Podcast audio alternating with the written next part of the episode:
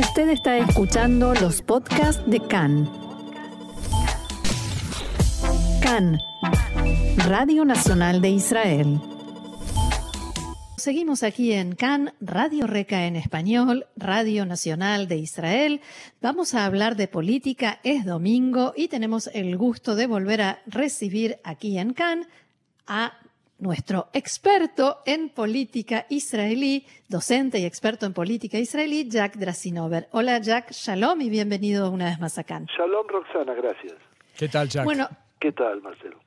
La primera pregunta tiene que ver con lo que está sucediendo en la lista unificada y las declaraciones del titular del partido, del partido Balad, Sami Abushade, que más o menos dijo o hacen lo que yo quiero, no recomendar a Yair Lapid ni a nadie ante el presidente para que forme gobierno, o no nos presentamos juntos. ¿Es correcto? Sí, y en realidad no, no nos debe sorprender mucho, porque Abu ha sido siempre, eh, y Balat, el partido más reticente a todo tipo de contacto con lo que se puede llamar los partidos del sector judío. Eh, en realidad eh, representa un sector ultranacionalista de corte nacerista, que plantea fundamentalmente la anulación de la ley del retorno y eh, intentar cambiar el himno de Israel, la bandera, etcétera, su posición es muy clara. Eh, él toma como pretexto el hecho de que eh, la, eh, la vez anterior, como parte de la lista unificada, eh, tuvieron la perspectiva de apoyar frente a la presidencia a Gantz, eh, como recomendado para que sea el que reciba eh, la perspectiva de poder formar un gobierno. Y lo que sucedió fue muy claro que Gantz decidió aceptar la propuesta de Netanyahu. En este momento eh, la exigencia de Abushad es muy clara, bajo ningún aspecto la lista unificada debe apoyar a ningún candidato por la sospecha de que en un momento determinado, eh, para intentar bloquear a Netanyahu, los otros dos socios en la lista van a poder aceptar de alguna u otra manera eh, la recomendación a, un líder, sea este Lapid, sea Lapid o Gantz. O Gantz. Ah, y esto quiere dejarlo claro. Ahora, van a tirar acá una estrategia muy interesante, porque dice tenemos posibilidad de presentarnos solos y poder llegar a un sector en la sociedad árabe que no vota eh, los jóvenes en los lo que se tendría a ser los gobiernos municipales de los sectores árabes que están descontentos eh, mucho tiempo el sector del Negev y algo muy interesante que planteó ayer y es la posibilidad de tener un candidato judío eh, a dónde va quiere eh, ubicarse o eh, fundamentalmente está guiando a lo que se llama los los resentidos, aquellas personas que inclusive no quieren votar. Me hace acordar en una elección anterior a la lista de los jubilados, que fueron unos de jóvenes que no pensaban votar y dijeron si ustedes no quieren votar, por lo menos voten por nosotros y tuvo un resultado sorpresivo. Creo que esa misma táctica la que Malat plantea acá, aunque dudo. Pero en aquel momento, Jack, la lista de los jubilados tuvo éxito y logró incluso tener un representante en el gobierno. ¿Qué pasa con Balad? ¿Cuántas posibilidades de éxito tiene? ¿Y cómo puede afectar esto a la formación de los bloques, a la, digamos, la distribución de votos entre los bloques? No, no va a tener ninguna posibilidad de crear, pienso yo, una masa eh, crítica como tuvo la lista de los jubilados pero sí poner en preocupación a los otros dos factores de la lista unificada. Yo creo que eh, pienso, me arriesgo a pensar de que ah, va a haber eh, mucha presión para que no haya una división por parte de Balat. Ahora, el, si Balat logra eh, separarse, las posibilidades que pase el umbral electoral uno de los, de los dos sectores, o sea, o Balat o los otros dos factores, va a ser muy complejo y esto definitivamente eh, va a redundar en beneficio de Netanyahu. Jack, la pregunta es si con estas declaraciones que hace Shade de, eh, de que el Estado judío no es la solución, sino que es el problema, hay que anular la, ley del retorno y la bandera y un montón de cosas. La pregunta es si lo que está buscando no es atar de pies y manos las posibilidades de los otros dos factores, como vos bien decís, de unirse en el futuro con algún partido sionista o en alguna coalición mayoritaria eh, liderada por Lapid o por Gantz o por quien sea. Ya en las elecciones anteriores eh, eh, habló claramente y votó en contra de recomendar a ningún candidato, eh, por supuesto en aquel entonces era Gantz, como aquel que va a eh, intentar formar gobierno.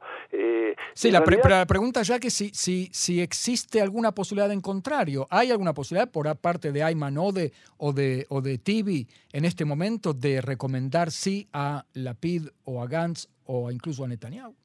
Yo creo que el problema no está solo en la recomendación, sino fundamentalmente en lo que va a pasar después. Ir a la coalición. Eh, claro, y es ir a la coalición no significa eh, tener un puesto de gobierno, sino puede ser una especie de sí, como fue eh, respaldo pasivo. Apoyo desde afuera, se Que es exactamente lo que la PIT considera, y debo aclarar que creo ver la única posibilidad que la PIT, que en este momento tiene 65, 55 bancas, pueda eh, pasar el umbral de los 61, es decir, que tenga un apoyo, aunque sea pasivo, de la lista unificada. Y es exactamente lo que Balat eh, trata de eh, bloquear.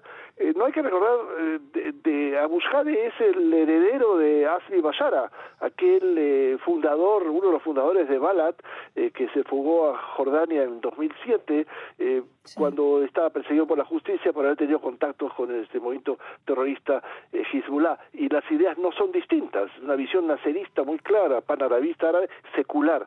Y esto es la, importancia. Ahora, yo no veo todavía eh, eh, el, el, eh, digamos, la política total. Por otro lado, eh, los otros dos factores quieren mantener una independencia y no sentirse atados por la visión de Balat.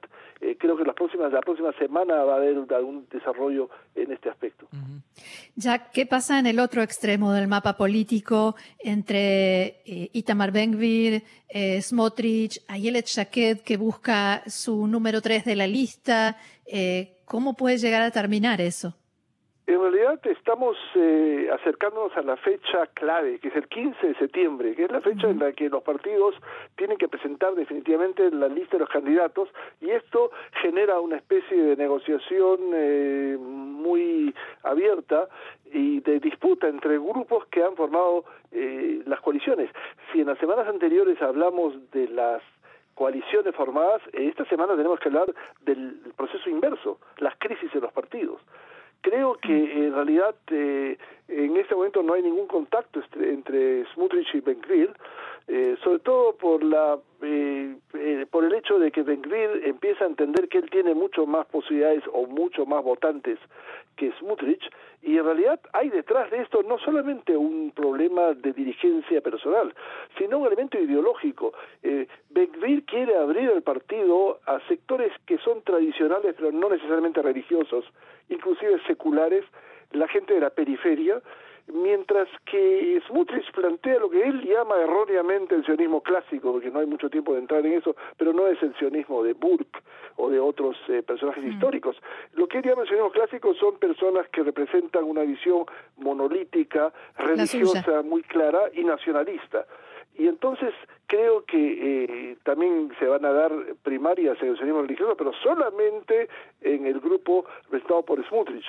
Y creo que en definitiva eh, por un lado, Netanyahu está muy preocupado porque a pesar de que ha habido algunas encuestas que dicen que si van separados recibirían más votos, hay otras que en realidad contradicen esta perspectiva. Y esta división pudiera afectar fundamentalmente a, eh, a Netanyahu, que tiene que, varias preocupaciones. Por otro lado, hay otras Sí, te quería llevar un poquito antes que se nos acabe el tiempo a el otro, otra vez a la otra punta, digamos, porque una dinámica parecida pasa entre la PID, por un lado, eh, de Yeshatid, y Meretz, que tiene las, las internas eh, esta semana, este martes. Y la pregunta es si Meretz, que tiene eh, la, la semana pasada cayó por debajo del umbral y ahora está flotando de nuevo a duras penas eh, sobre el umbral mínimo en cuatro diputados. La pregunta es si eh, la PIT no le está soltando la mano a Meretz, ya incluso de modo prácticamente declarado, ¿no? Antes de llegar a eso, tendría que decir brevemente que las primarias de Meretz están centradas erróneamente, pienso yo, en la disputa entre Zeaba Galone y Air Golán. Sí, se convirtieron en algo personal Que, claro, exactamente, yo no veo grandes diferencias, a pesar de que los dos hacen esfuerzos para diferenciarse, pero hay detrás de eso algo que no está previsto y es el voto árabe. Eh, que en este momento Meretz no tiene un candidato eh, eh, real que puede recibir el voto árabe. Ali Salalja es druso, es el candidato que definitivamente dice yo soy parte de esa percepción árabe, pero no estoy seguro que la población lo puede tener y si tomamos en consideración de que por lo menos un mandato o mandato y medio recibe Meretz de la eh, de la población árabe, esto es un problema. Por otro lado, si vuelvo a la pregunta de Marcelo, eh, es claro que eh, la PIT en este momento en este momento, a diferencia de las elecciones anteriores en que hizo un esfuerzo para que los socios en la coalición puedan eh, eh, reciba mayor votación y por lo menos pasen el umbral electoral. En este momento creo que su táctica está planteada en algo que también hay que ver y que no solamente el problema de la PIT está frente a Netanyahu, sino frente a Gantz. Claro. Entonces quiere fundamentalmente... Tiene un problema más grave que Meretz. Mucho más grave que Meretz. Y entonces lo que él quiere es elevar el número de candidatos eh, de su partido y esto, eh, como ya lo hemos visto, no es a costa de gente de Likud que va a votar por él, sino a costa de gente de Abodá o de Meretz. Y esto preocupa a Meretz y quizás la elección posible desde Abagalón, que parece tener mayores posibilidades, piensa atraer un grupo más homogéneo de votantes, eh, jóvenes de, de Meretz, que de alguna manera ayuden a pasar el umbral electoral. De todos modos, no deja de ser llamativo como un partido tan chiquitito y que eh, araña el umbral electoral está produciendo tantos titulares y nada, nada agradables ni positivos, ¿no? Definitivamente, y el problema es que no es un, no es un elemento interno como antes se podía pensar, esa división. Ideológico, claro. no ideológico. Ahora, y hay algo interesante, las primarias de Medes son las únicas primarias en todo el espectro político que se dan por el jefe de partido.